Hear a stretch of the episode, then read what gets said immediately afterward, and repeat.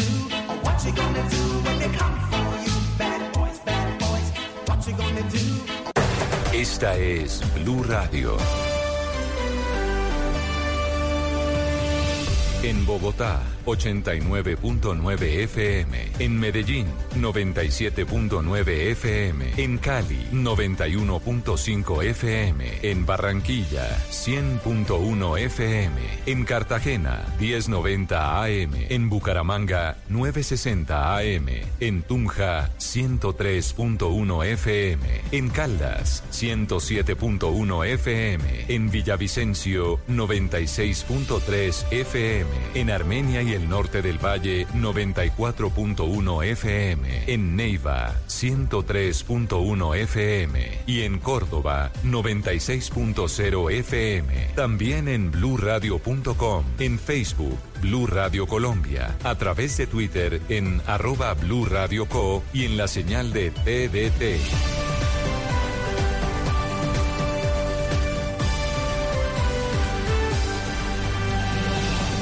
Blue Radio, la nueva alternativa. Voces y sonidos de Colombia y el mundo en Blue Radio y bluradio.com, porque la verdad es de todos.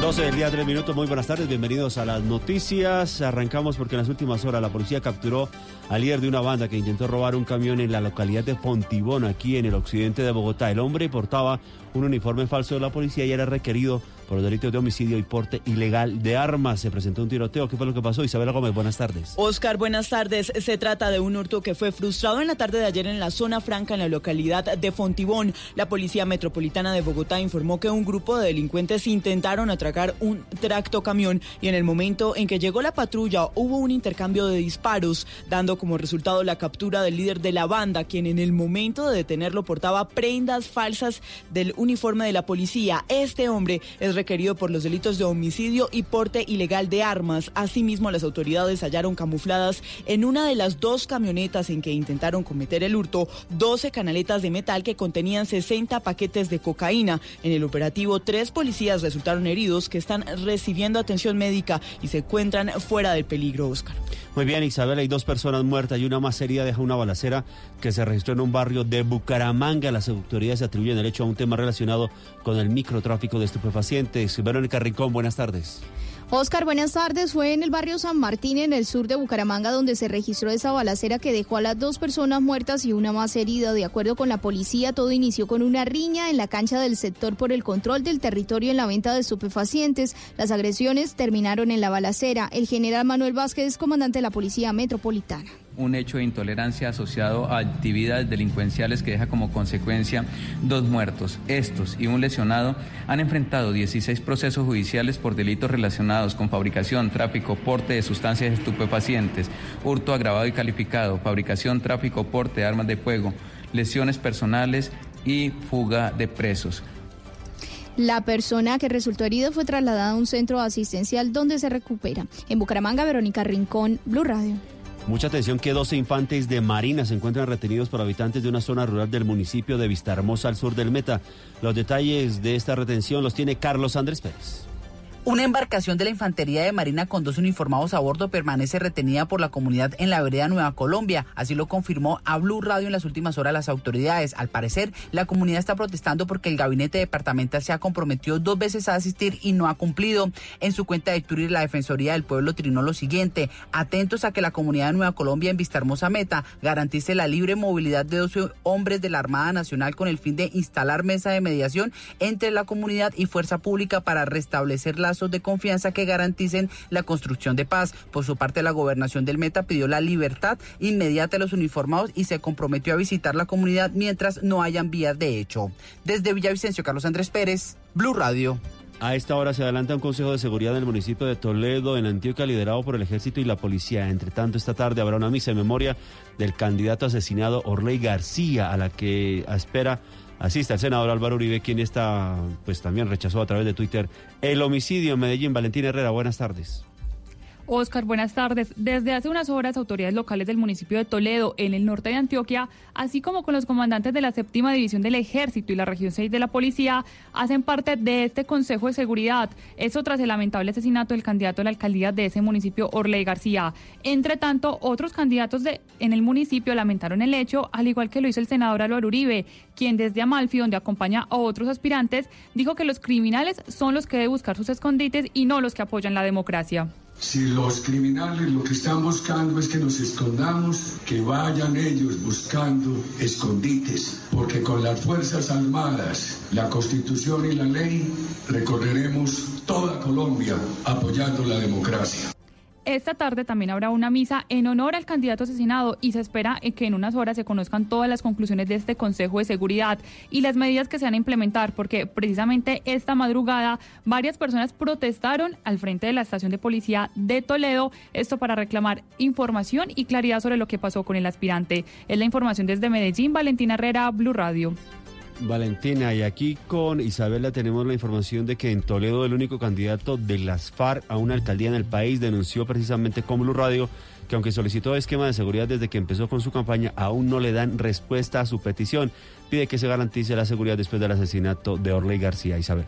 Oscar, se trata de Juan David Sepúlveda, que aunque no perteneció a la guerrilla de las FARC, milita actualmente en el partido y es candidato a la alcaldía de Toledo, Antioquia. En diálogo con Blue Radio explicó que en el municipio hay temor y zozobra por el asesinato del candidato del Centro Democrático en las últimas horas, motivo por el que hace un llamado a las autoridades para que den respuesta a su solicitud sobre el esquema de seguridad que requirió desde hace meses. Escuchemos había solicitado el esquema de seguridad de la Unidad Nacional de Protección desde casi desde que inicié mi campaña, más por un tema de, prevención no porque me sintiera pues eh, amenazado, pero sí pues sabiendo pues del estigma que tiene el partido que, que, hoy me avala, habíamos solicitado el esquema a la unidad y hasta el momento pues no nos han eh, no nos han dado respuesta. El candidato agregó que aunque él y los demás candidatos no han recibido amenazas, sí conocieron sobre presiones a la comunidad para que voten por un determinado candidato o incluso no asistan a diferentes campañas políticas, Oscar. Muy bien, y las autoridades en Santander investigan las amenazas de las que han sido víctimas dos candidatos a propósito de consejos del partido de las FARC. Denuncian que no han podido ingresar a algunas zonas para realizar su trabajo. Verónica.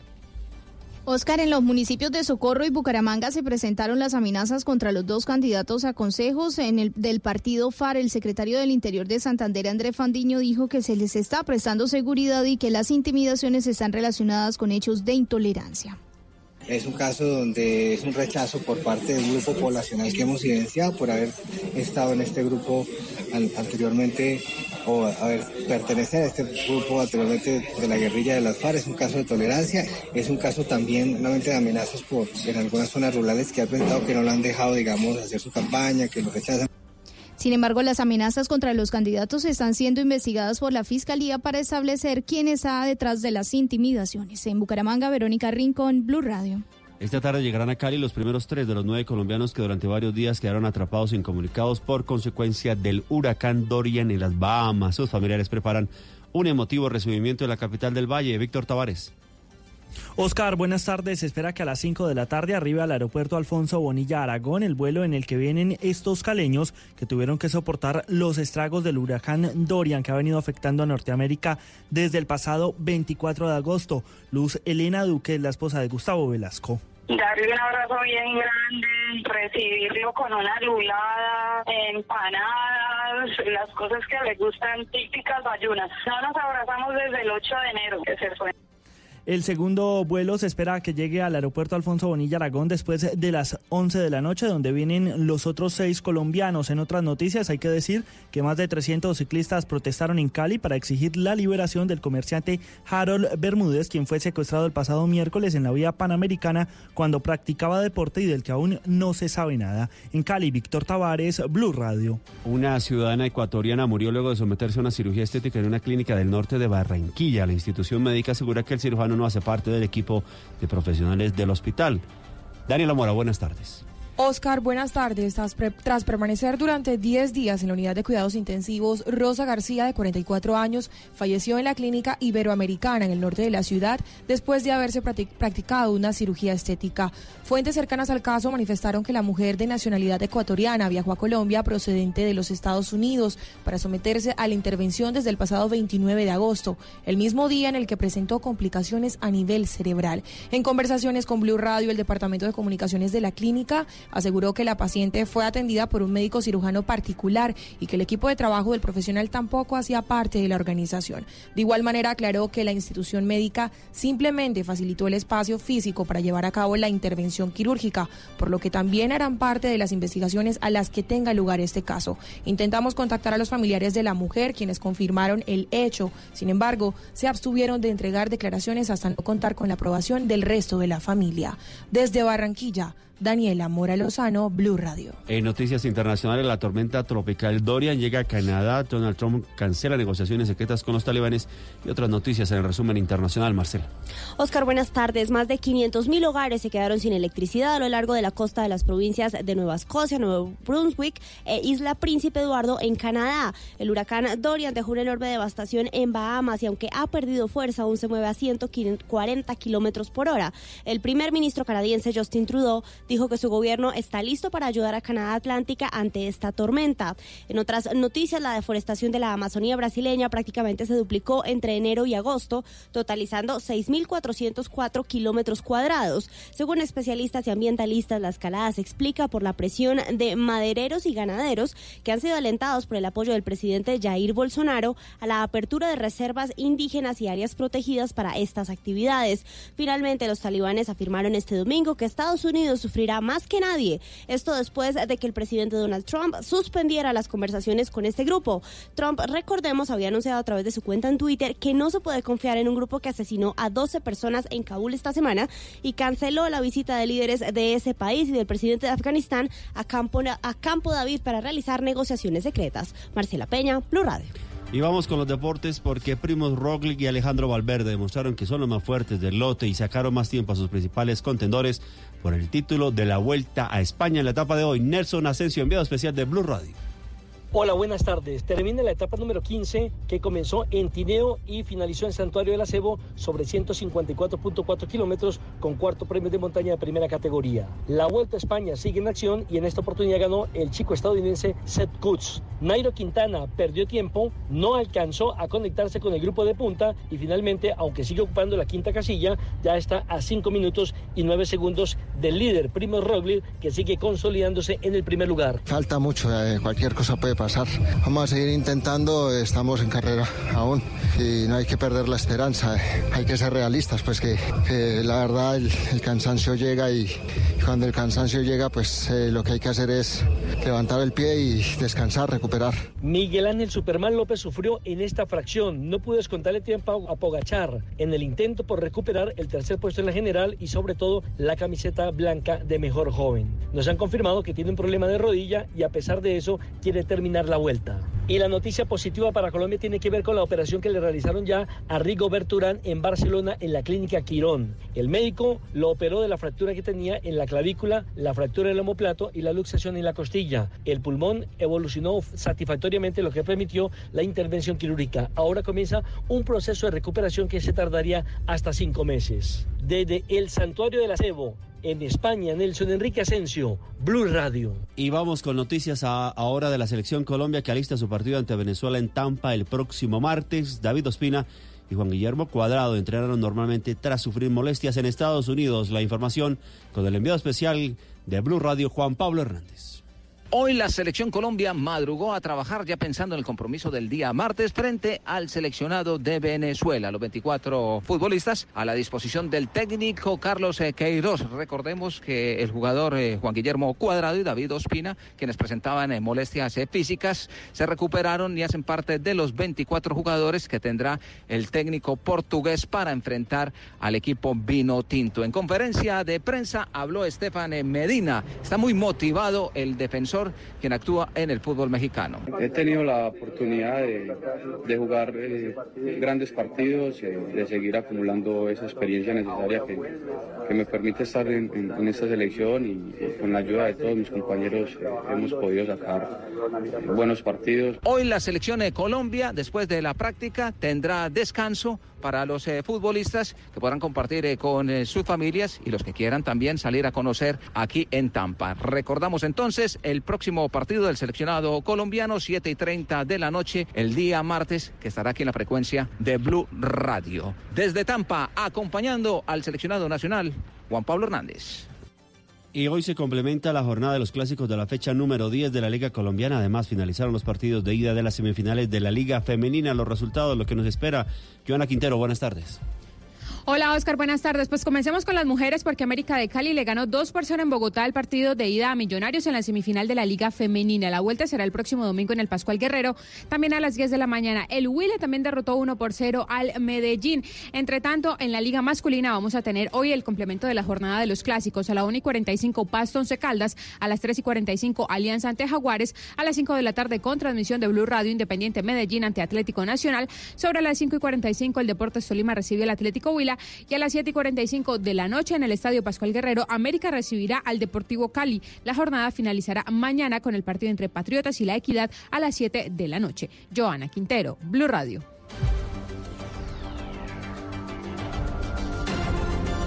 12 del día 17 minutos y el cantante y compositor español Camilo Sesto Estrella de la década de los 70 y 80 será despedido este lunes en la sede de la Sociedad General de Autores y Editores en Madrid, España. Isabela.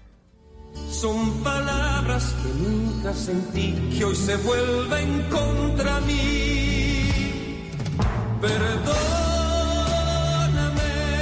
¿Sabe usted qué, cuál es la canción que más le gusta de Camilo Sesto? La que está sonando. Perdona. Perdóname, pues bueno, miren, una, un sinnúmero de canciones, de recuerdos eh, han llegado a nosotros, a los seguidores de la música de los años 60 y de la música romántica, desde anoche cuando supimos sobre el fallecimiento del cantante español de 72 años a causa de una complicación renal, una pérdida que ha dejado Oscar a millones de fans muy tristes, pero sobre todo con el recuerdo de sus canciones inolvidables. Escuchamos en este momento a Melina y si les soy sincera, es la que más me gusta. A mi papá también le gusta mucho, la, cantamos y nos llena pues de mucha felicidad, incluso pues que a pesar de que él ya falleció, quedan esos recuerdos y esos grandes éxitos. Pero miren, Recordemos que Camilo VI fue el primer cantante español que logró el disco de platino, registró más de 340 obras y publicó 40 álbumes con los que consiguió 50 números en eh, uno en distintos países. A esta hora en España se ultiman los detalles para darle el último adiós, que será en la sede de la Sociedad General de Autores en Madrid, que estará abierta al público de 11 de la mañana de este lunes hasta las 8 de la noche para despedir al cantante. También se ha abierto una página de condolencias en Internet para sus fans de en Latinoamérica. Las cenizas serán trasladadas posteriormente a Alcoy, Alicante, por deseo expreso del cantante, según ha confirmado su representante Eduardo Gerbos. Y entre las condolencias y mensajes de admiración y gratitud, el cantante colombiano Carlos Vives puso una fotografía en su cuenta de Twitter con Camilo Sesto y escribió lo siguiente. El día que conocí a Camilo Sesto y pude darle gracias por todas sus canciones que ayudaron a este enamorado, descanse en paz. También medios y artistas de toda Latinoamérica enviaron mensajes, entre ellos, le cuento Oscar, la cantante mexicana Yuri, el venezolano Carlos Baute y los españoles Rosana, Pancho Varona, David Bustamante, Manu Tenorio, Chenoa e Isabel Pantoja. Y con la música de Camilo Sesto los dejamos. Ampliación de esta y otras noticias en blueradio.com. Continúen con Generaciones. dejas huella. Padres con experiencia, Padres nuevos, hijos únicos, hermanos, abuelos que consienten, nietos que aprenden. Vamos a construir un puente entre generaciones para que las familias crezcan y entre todos podamos cambiar el mundo. Aquí comienza Generaciones Blue, un espacio de Blue Radio con testimonios, guías, expertos e invitados que nos ayudarán a mejorar la vida en familia y las relaciones entre sus miembros. Generaciones Blue por Blue Radio y bluradio.com. La nueva alternativa.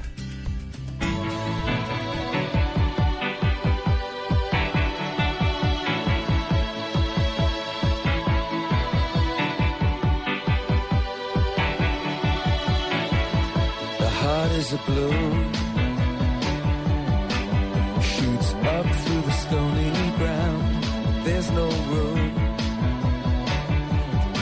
no space to rent in this town. You're out of luck,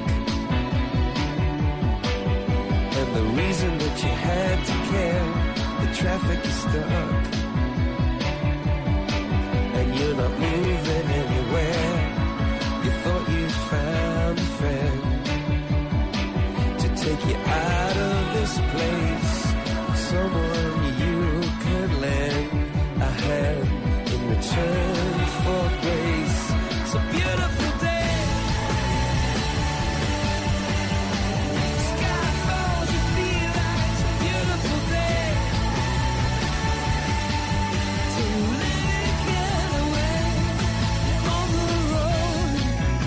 ¿Qué tal? Buenas tardes, bienvenidos a Generaciones Blue esta tarde de domingo, domingo 8 de septiembre. Soy Mónica Jaramillo, los acompaño en este espacio para la familia, un espacio que ya como de costumbre, cada ocho días construimos de la mano de ustedes.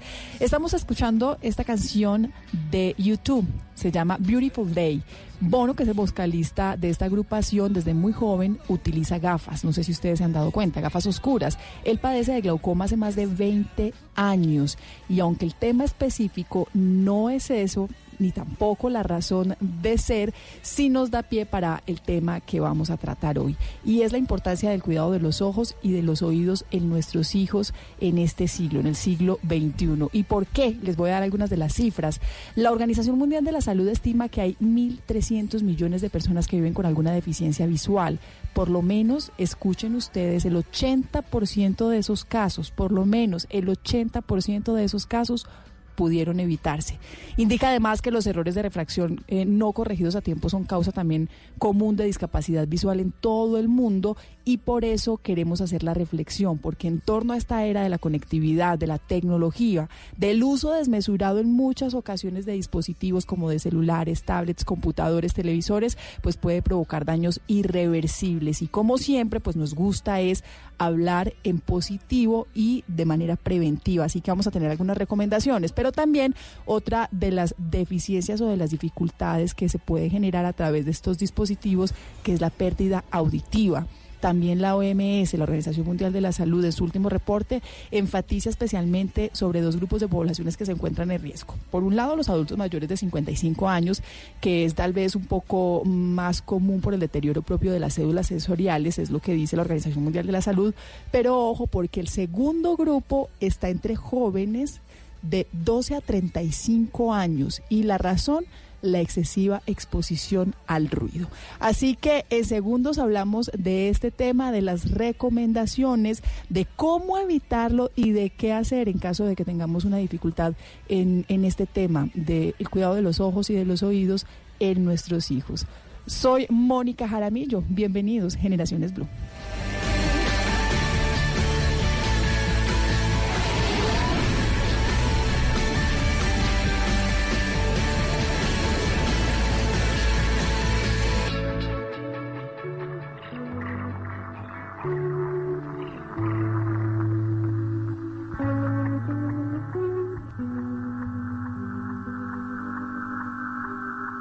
Esto es Generaciones Blue. Saludamos en nuestra mesa de trabajo a Alexandra Mead. Ella es oftalmóloga y miembro de Doctoralia.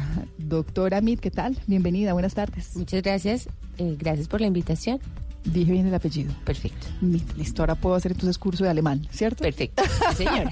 también está con nosotros la doctora Diana González, es audióloga, especialista también de Doctoralia. Recuerden que Doctoralia es una plataforma digital en que concentra expertos de diferentes áreas médicas. Doctora González, bienvenida. Gracias por la invitación. Muy contenta de estar aquí con ustedes compartiendo este espacio. Bueno, empecemos. ¿Por qué, por qué hay que preocuparnos hoy más que nunca por la prevención y hablemos eh, inicialmente de, del tema visual, doctora.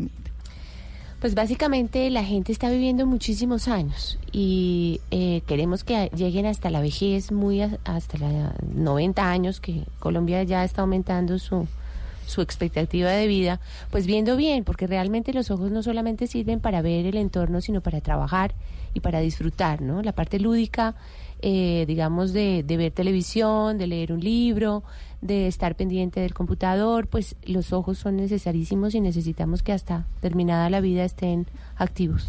Las enfermedades del siglo XXI en torno a las dificultades visuales han cambiado, son otras y, y definitivamente esta teoría de los aparatos y los dispositivos electrónicos tiene algo que ver. Sí, estamos en este momento empezando a ver, pero yo creo que lo vamos a ver más en el futuro, los dispositivos electrónicos modernos tienen una iluminación, una transiluminación y esa transiluminación tiene una radiación que va por encima de la radiación UV de 380 nanómetros, o sea, es una radiación nueva para el ojo. Eh, antes el papel, pues básicamente era blanco y uno tenía una, una iluminación del entorno, de la lámpara, pero ahora el dispositivo trae la iluminación. Y además es una luz especial azul que hemos detectado que con el tiempo y con la exposición prolongada puede producir daños en el ojo que producía antes la radiación ambiental, pero mucho más lentamente y por muchos más años. Entonces tenemos, eh, digamos, eh, no la certeza, pero pues la probabilidad de que gente joven va a tener daños maculares que eran propios de gente mayor y vamos a verlo tempranamente por esa exposición seguida y, digamos, eh, permanente a una luz artificial de estos dispositivos. ¿Temprana edad es más o menos qué edad? Es que no lo sabemos, como hasta ahora estamos eh, en, en, esa innovación de sobre todo las tablets y los celulares con esa transiluminación de luz azul, no lo sabemos, pero pensamos que vamos a llegar a, vamos a decir, a los 30, a los 40 haber enfermedades de la mácula, cataratas y otras cosas intraoculares debidas a la radiación que veíamos en personas mayores viejas, o sea, en sesentones, setentones. Okay, claro, porque es que si, si, si yo recuerdo mi caso particular, yo tuve acceso a un celular como, y, creo que fui de las primeras de la universidad y, y tenía unos 16, 17 años. Ahora los chiquitos, muy chiquitos, desde muy chiquitos, están expuestos a dispositivos porque de una vez les entregamos tablets, les entregamos celulares, les entregamos todo este tipo de dispositivos. Claro, claro. O sea, ya, o sea, el uso es generalizado y temprano. Y además con muchas horas de uso. O sea, el, el niño adolescente, el muchacho universitario, tiene incluso la tablet no solamente para comunicación, sino para jugar. Y, o sea, es, es, es una tercera mano, como digo yo. Entonces hay muchas horas de uso de en gente muy joven que va a tener como un acumulativo de radiación, que es lo que vamos a tener que, que frenar o tratar o prevenir. Bueno, el, el tema de la prevención que es como lo más importante. En los colegios, en muchos colegios incluso les, les piden, les exigen tener una tablet para hacer algunas de las actividades de las jornadas académicas. Doctora González, hagamos el mismo diagnóstico o, o el mismo mapeo sobre lo que pasa con los oídos. Bueno, básicamente en niños tenemos varias cosas, ¿no? El ruido, como tú decías, es algo que nos está invadiendo en nuestros hogares, en la vida diaria, cuando salimos de la casa. Entonces se ha convertido en algo eh, preocupante para los, para los niños y para los adultos. En los colegios estamos expuestos a ruidos todo el tiempo porque los salones actualmente tienen, digamos, más de 30, a veces hasta 40 estudiantes en grados de preescolar. Y esto hace que todos los niños están hablando al tiempo, más la docente que intenta ponerlos en orden. Y el niño está todo el tiempo expuesto a todo el, todo el eco de las voces de los demás niños. Adicional a eso, en el descanso, pues tú sabes que uno sale a descanso y están jugando, todos están gritando, entonces todo el tiempo estamos expuestos a este, a este ruido.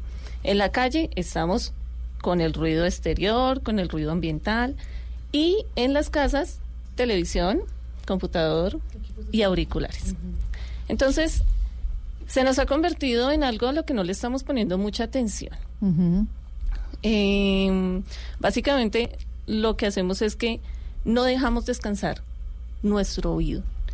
Cuando estamos hablando de los ojos, nosotros cerramos los ojos en la noche y descansamos, ¿verdad? Pero nuestro oído está todo el tiempo recibiendo información. Y lo que hacemos en lugar de tratar de dejarlo descansar es ponerle todo el tiempo más y más eh, sonidos, de un tipo o de otro. Por el auricular escuchamos todo el tiempo música, ahí actualmente uno puede ver un niño de 3, 4 años fácilmente con un eh, auricular supraural colocado mm, para escuchar música, porque quiere escuchar el juego que está, eh, que está en el celular y de cierta forma esto nos está aislando. Lo que logramos es que el niño cada vez se aísle más del núcleo familiar. Entonces, ponte tus audífonos y escucha tu música. Y la mamá se pone otros audífonos y escucha la música de ella. ¿Mm? Entonces, ¿qué pasó con la familia? ¿Se quedó eh, en el mundo del niño, el mundo de la mamá, o se encierran en el cuarto del niño, el cuarto de la mamá? Y ya no estamos. Con el tema de los audífonos, a mí me, me llama mucho la atención y me genera a veces un poco de impresión ver que se ha convertido casi que en un accesorio de uso cotidiano y ver a muchos jóvenes en las calles, en, en bicicleta, caminando, mientras va de un lugar a otro con sus audífonos bien puestos, pero además audífonos de esos que aíslan el, el entorno, que por un lado sí el riesgo de, de estar completamente aislado de los, de los ruidos, de una advertencia, de una señal, de un ruido que pueda servir, pero además por otro de verdad completamente aislado del mundo que lo rodea ese, ese, que se convierte en un accesorio también puede generar daños graves en, en, en los oídos. Claro, Mónica, o sea, todos los auriculares, todos los audífonos van a tener algún tipo de afectación y de daño a nivel auditivo. Es irremediable. Tenemos ahorita en el mercado varios tipos, entonces tenemos el intraauricular, que sabemos que es el que viene con el celular, el que nos regalan cuando compramos el celular. Tenemos los supraurales, que son ya un poco más grandes. Tenemos otros que cubren completamente, que vienen ya con una tecnología diferente, pero entonces también vienen a ser muy pesados. Y cada uno tiene sus, eh, sus pros y sus contras. ¿Mm? Eh, siempre se recomienda que de pronto el intraauricular no, pero es que pues ese va metidito en el oído, entonces me aísla todo el ruido exterior pero entonces eh, el sonido que tú estás mandando por el eh, auricular llega directamente al oído. El impacto es mucho mayor, no hay ningún tipo de atenuación. En los supraurales no me aísla completamente el ruido. Entonces, ¿qué pasa? Pues como yo quiero aislar el ruido exterior. ¿Los, los supraurales son cuáles? Los, lo- como, como los que estamos usando en este momento, que Exactamente. son como diadema. Exactamente, Sí. como la diadema. Pero entonces no me aísla completamente el ruido exterior, lo que, es- lo que hace que el, no la persona, ¿qué es lo que quiere? Pues aislarlo, ¿no? claro. Entonces le subo más el volumen a la música a fin de que no escuche el ruido exterior. Y me estoy haciendo más daño. Claro, es muchísimo, muchísimo porque a qué decibeles estamos escuchando y cuáles son los decibeles permitidos. Ahorita me cuenta cuáles son los que estamos escuchando y cuáles son los permitidos. A mí me gusta normalmente desarrollar en este programa, hacerlo como de, de principio a fin y empezar como con el cuidado de los bebés, porque a veces no somos conscientes que a ellos mismos los estamos exponiendo. Entonces, empecemos con, con la doctora Amit. El, en el tema de los bebés, eh, a veces están expuestos en, en mayor forma a, a algunas luces, sí o no, hay, hay alguna forma de que podamos eh, darles como su espacio de descanso. Ahora existen unas lamparitas que desde, desde que están muy chiquitos usted le pone, además aplica para las dos, usted les pone en la cunita y tiene música y tiene luces y, y, y las, y los estamos exponiendo desde el día uno. Bueno, vamos a hablar un poquito del descanso del ojo en la noche. Eh, uno de los inconvenientes que tiene la, la iluminación azul o los, los niños que se llevan a la cama o que están en ambientes iluminados es que nosotros en el centro del cerebro tenemos un tercer ojo. Y la gente mucho no sabe de eso ni sabe cómo se aplica el tercer ojo. El tercer ojo es un ojo real, tiene am, una retina. Nosotros percibimos la luz y las imágenes con una retina y tiene una retina. Y entonces cuando uno apaga la luz en la noche, el tercer ojo se apaga y empieza a formar o crear unas hormonas que se llaman la melanotonina o la melatonina. Esa hormona eh, en el día se transforma en la serotonina y le dice al cuerpo que el metabolismo está cuadrado, se segregan otro tipo de cosas. Entonces, tener mucha iluminación ambiental al dormir o tener una exposición sostenida de tablets y celulares en la noche hace que ese transformo hormonal y de descanso y de metabolismo se trastorne. Sí. Entonces, los celulares crean, o los bebés con mucha iluminación que no duermen bien o pocas horas, crean niños ansiosos crean problemas de crecimiento, crean problemas de obesidad, porque cuando estábamos yo, eh, viejos o digamos los abuelos nuestros, ellos se apagaba la luz a las 6 de la tarde, si era vela o era bombillo, y se prendía a las 6 de la mañana y el metabolismo era perfectamente coordinado con la luz ambiental. En- ¿Me deja hacer una, una Todo, pregunta ahí? claro. Porque como estamos partiendo del, del, Del bebé. del bebé, eh, el tema de la lactancia, y además, bueno, se los confieso como experiencia personal, en el tema de la lactancia, en las noches cuando uno debe levantarse a lactar, pues ya uno tiene el celular.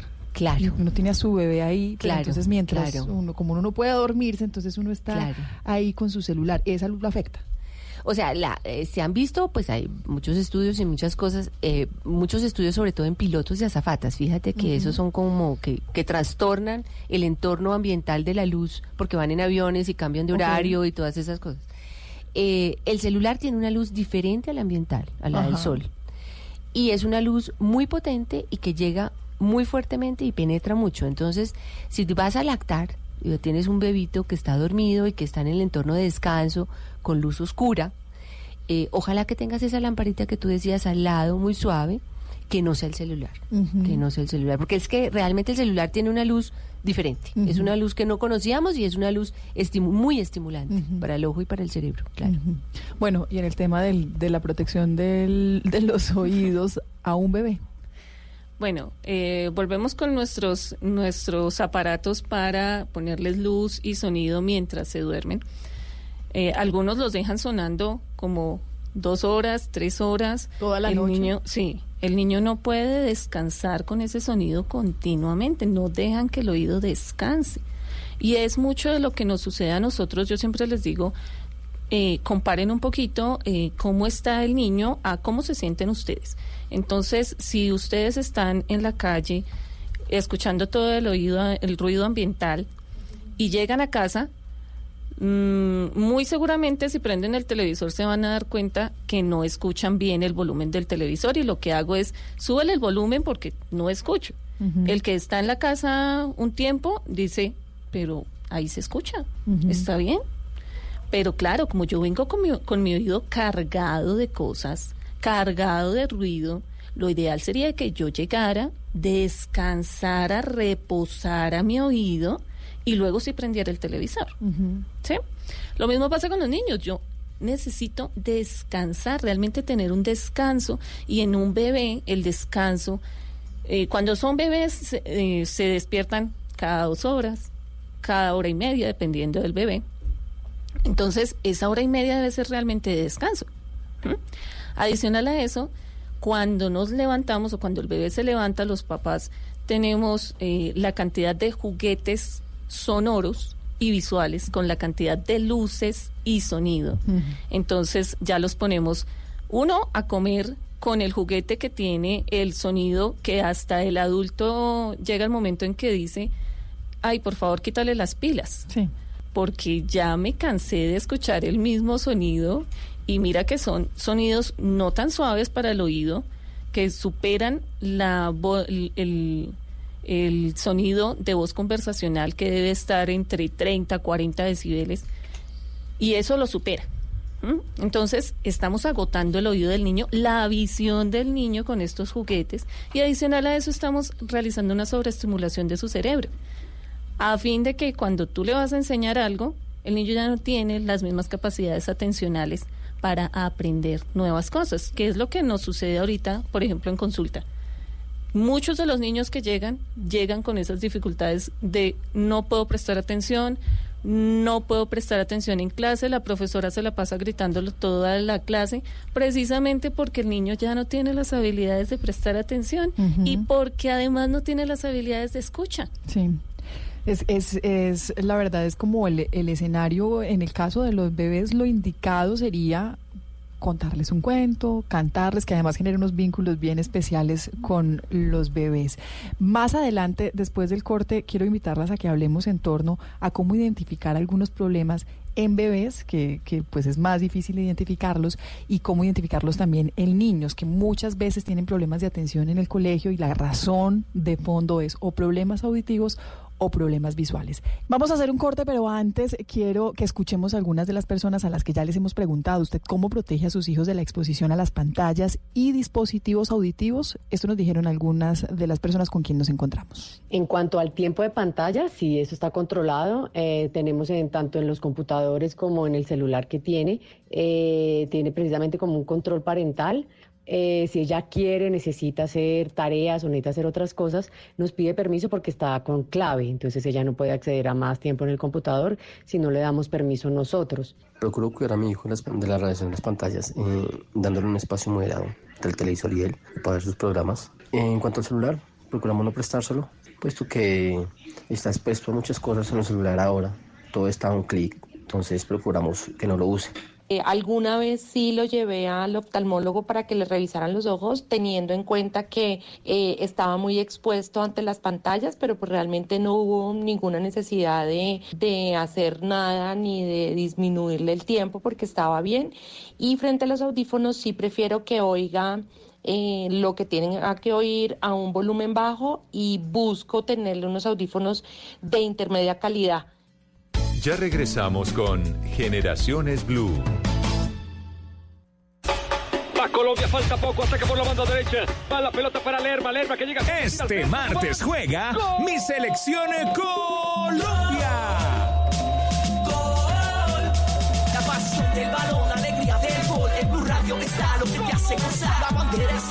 Colombia, Venezuela. En Blue Radio. Como siempre, acompañando a mi selección Colombia.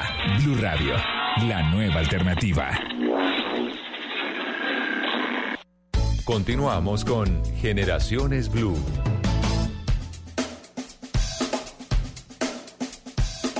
¿Cómo protejo a mis hijos de la, de la, exposición a las pantallas y dispositivos auditivos? Bueno, usualmente a las pantallas ando, ando con mucho cuidado de que, no, de que no las vean de cerca, aunque procuro que no las usen.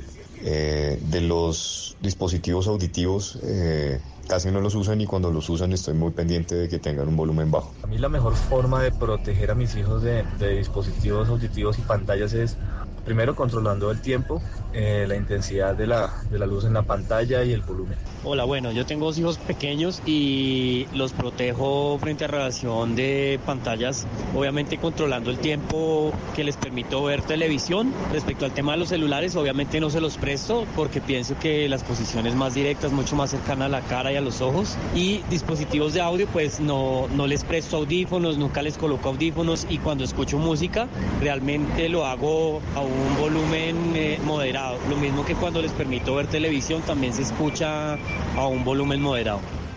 ¿Qué es lo indicado y es lo que recomiendan expertos? ¿Ustedes cómo protegen a sus hijos de la exposición a las pantallas, a los dispositivos auditivos? También puede participar con el numeral Generaciones Blue a través de nuestra cuenta en Twitter, arroba Blue Co. José Castro escribe.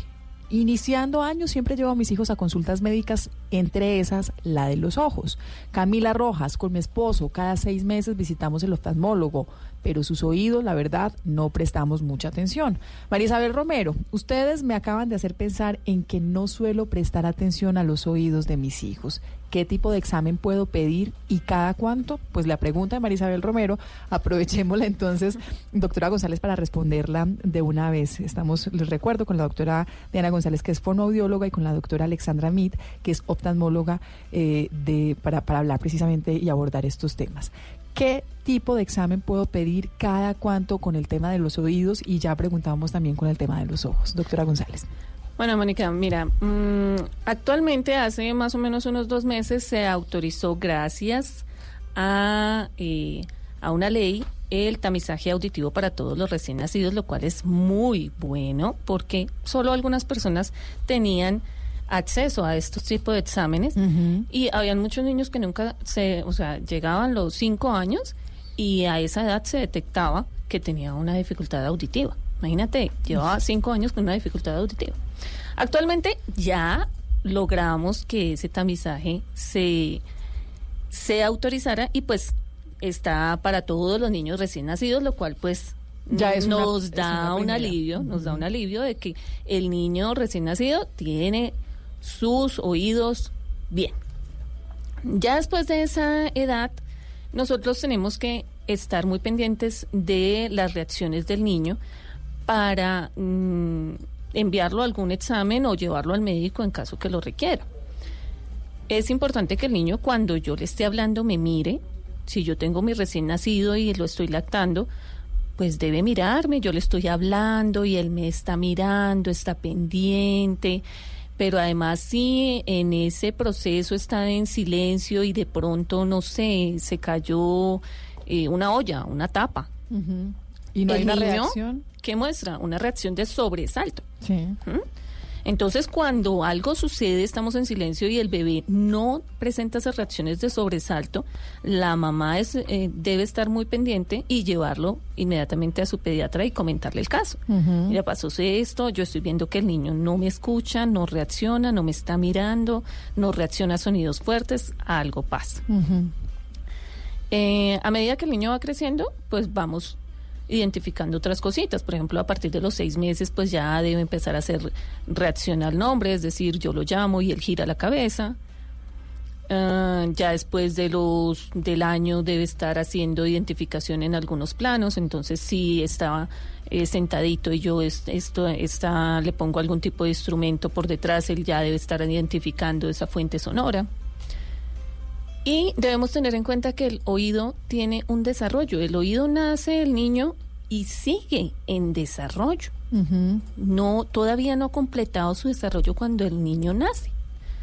Ese desarrollo se va dando a lo largo de los años y se completa casi que hasta los 10 años de vida. ¿Cada cuánto entonces tengo que, sería lo recomendable consultar a un especialista, un fonoaudiólogo para revisar el tema de los oídos de Actualmente los con todo el ruido que tenemos a nivel ambiente, a nivel colegio, a nivel casa, uh -huh. sería muy importante que todos los años, anualmente, los papás le realizaran una audiometría al niño. Hay muchas instituciones que las exigen ya, que las exigen inclusive. Hay muchos colegios que sí que las documentos exigen previos para ingresar. Para ingresar, pero luego ¿Qué pasa? Uh -huh. Ya se pierde. Si yo ya ya ingresé al colegio, ya listo, ya logré mi ingreso y el examen cada año de optometría también cada año deben realizarle el examen. A eso iba. Bueno, entonces las recomendaciones en el tema eh, de optimetría, en, en el tema de la revisión, en el tema de identificar algunos problemas en los niños, doctora Mit. Bueno, lo primero es cuando el niño nace, eh, pues en un entorno hospitalario, pues hay siempre un pediatra que va a hacer un chequeo inicial y él mira generalmente las estructuras externas, o sea, los párpados, el tamaño del ojo, si el ojo se mueve bien, si la pupila está correctamente centrada, si la córnea está transparente. Ese es un primer, digamos, revisión perinatal. Luego la mamá se lo lleva a la casa y eh, lo que estábamos hablando de la lactancia es un espacio ideal para hacer una revisión y un contacto con el niño. En los primeros seis meses el niño no fija realmente la mirada, pero sí la debe centrar, o sea, se debe tener unos ojos que digamos que, que- que tienen un contacto, aunque sea intermitente, con la cara de la mamá y que se vean unos ojos normales. Yo siempre he dicho que la mamá es el primer médico de la casa. La mamá siempre identifica cosas que, que digamos, un, un médico a veces ni siquiera las alcanza a ver, sino a- en un periodo posterior. Lo que hablábamos del desarrollo, los niños en los primeros seis meses aún no han terminado de desarrollar ni el color del ojo, o sea, los niños nacen con unos ojos grisáceos que al final de los seis meses ya se sabe el color real, ni la detección de los colores, porque la mácula, que es el centro de la captación de la- del, del- del detalle del color, se desarrollan hasta los seis meses, entonces en ese momento de los seis meses es un punto de corte crucial. Es un niño que ya se sienta, que tiene giro de la cabeza, que debe seguir objetos y que tiene una cosa que nosotros los oftalmólogos evaluamos mucho en un bebé y es la relación entre la mano y el ojo. O sea, que el niño agarra un objeto, tiene una tercera dimensión y la trae hacia así, sea un chupo, sea un juguete, sea una sea lo que a él le guste, ¿no? Un muñeco, lo que el color que sea.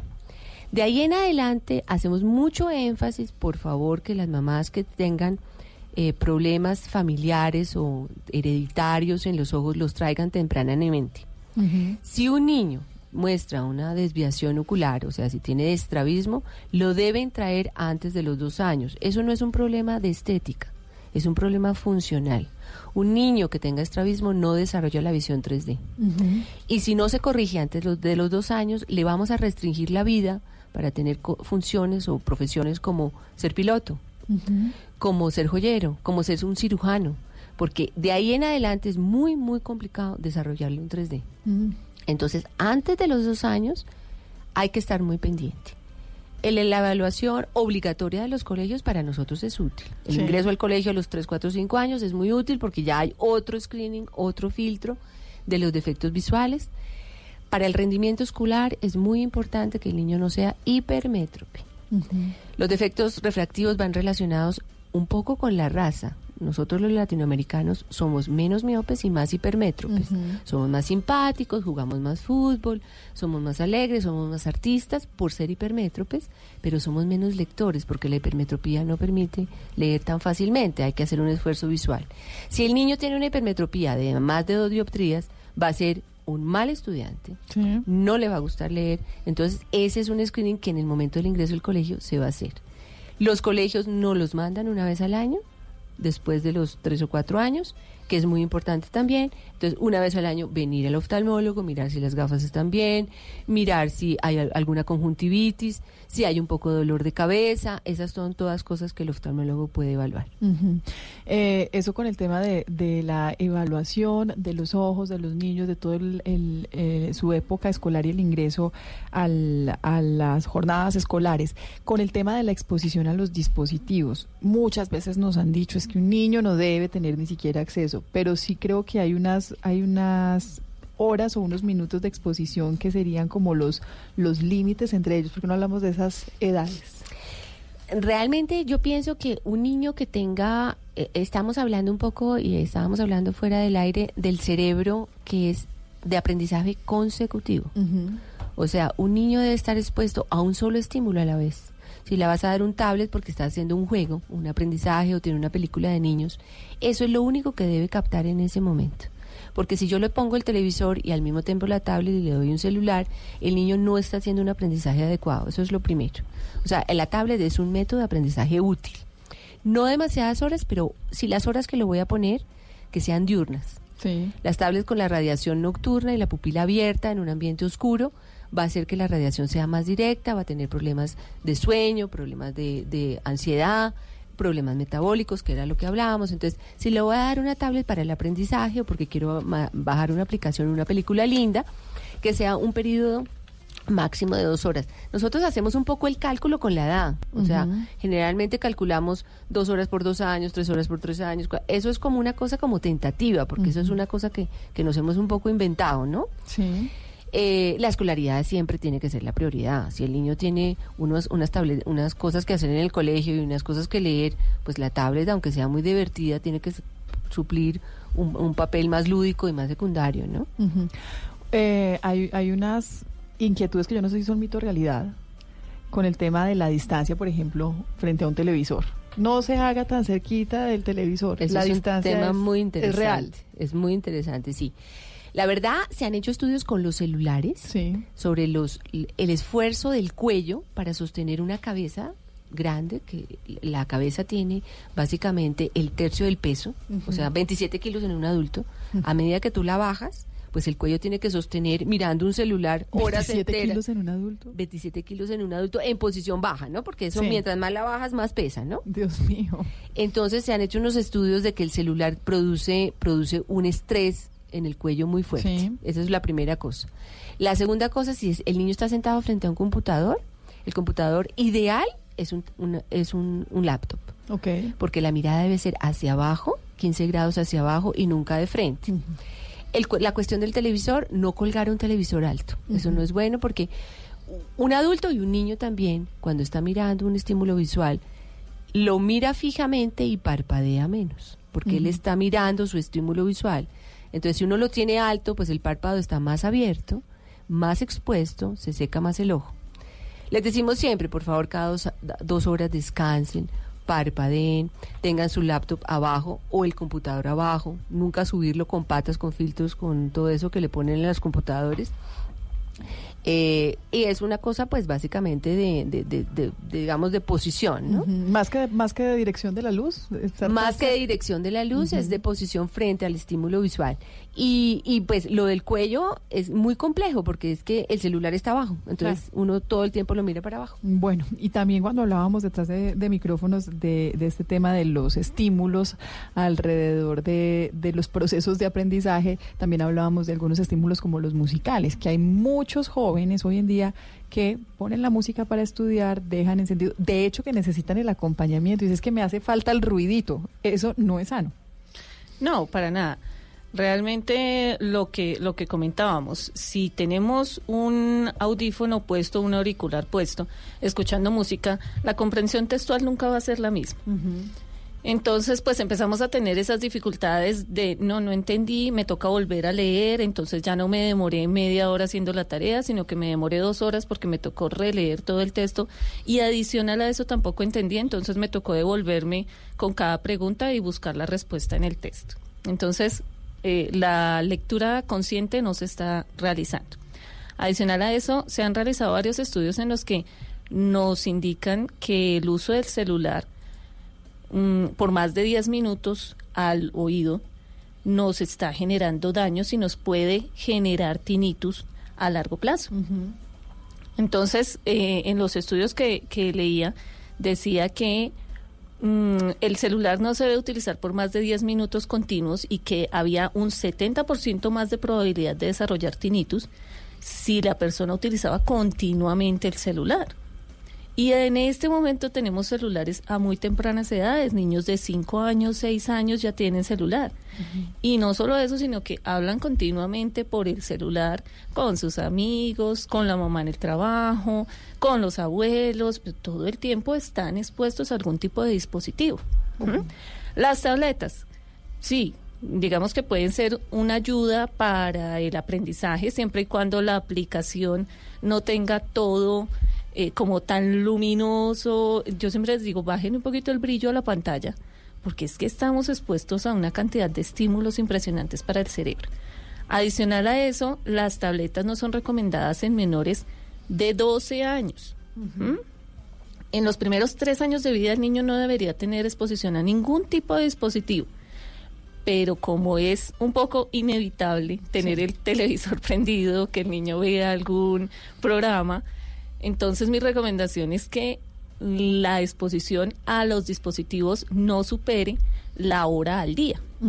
Todos. Es decir, que si ve su programa favorito, lo vea durante la media hora y apagamos el televisor. Y si tiene un juego de aprendizaje en la tableta, pues sea la otra media hora. No es una hora para cada dispositivo. Eh, y estos dispositivos básicamente influyen mucho en estos procesos de aprendizaje, de atención, de concentración, porque lo que hacen es sobreestimular el cerebro. Siempre les digo a los papás, si en la tableta tú le mostraste que tenemos un carrito que se mueve y que sube por la montaña y que luego baja y descubre un color amarillo, pues luego tú le vas a mostrar sin la tableta el color amarillo y el niño va a decir, "Mm, esto no, no es divertido, esto ya no me llama la atención. Y le vas a mostrar un carro que no tiene pilas y que no tiene control remoto y tú le dices, pues muévelo, arrástrate y, y llévalo por toda la casa. ¿Yo? ¿Llevarlo por toda la casa? No, pero si en la tableta se mueve solo, con el dedito se mueve. Es más, los niños ni siquiera tienen ese desarrollo de coger el carro y llevarlo por toda la casa, sino que empiezan a espichar el carro, como si tuviera teclas. ¿Mm? El, el, que las realidades a veces en, en la cotidianidad nos olvidamos que lo natural no es que se muevan solos, lo natural es, es todo lo contrario. Se nos está acabando el tiempo, pero, pero hay un tema que creo que no se nos puede quedar por fuera y es el tema de los filtros en lo de las pantallas. ¿Funcionan o no, doctora? Está, sí, está. Yo pienso que las computadoras en general no tienen tanto problema como las tablets y los celulares. Eh, recordar a las mamás que los niños que usen gafas, sean por alergia o sea por necesidad visual, que traigan los filtros. Hoy en día los filtros ultravioleta son un estándar para radiación ambiental, pero viene ahora un filtro muy bueno que se llama filtro azul, tiene varias marcas recomendadas, incluso hay ahora una patente que tiene por nanotecnología el filtro viene impregnado dentro del lente. Si ustedes tienen un niño que usa un dispositivo todo el tiempo y realmente pues es una cosa ya inevitable por colegio o por lo que sea, por favor consigan una gafa que tenga filtro azul. Y eso hace que pues que todo esto que estamos hablando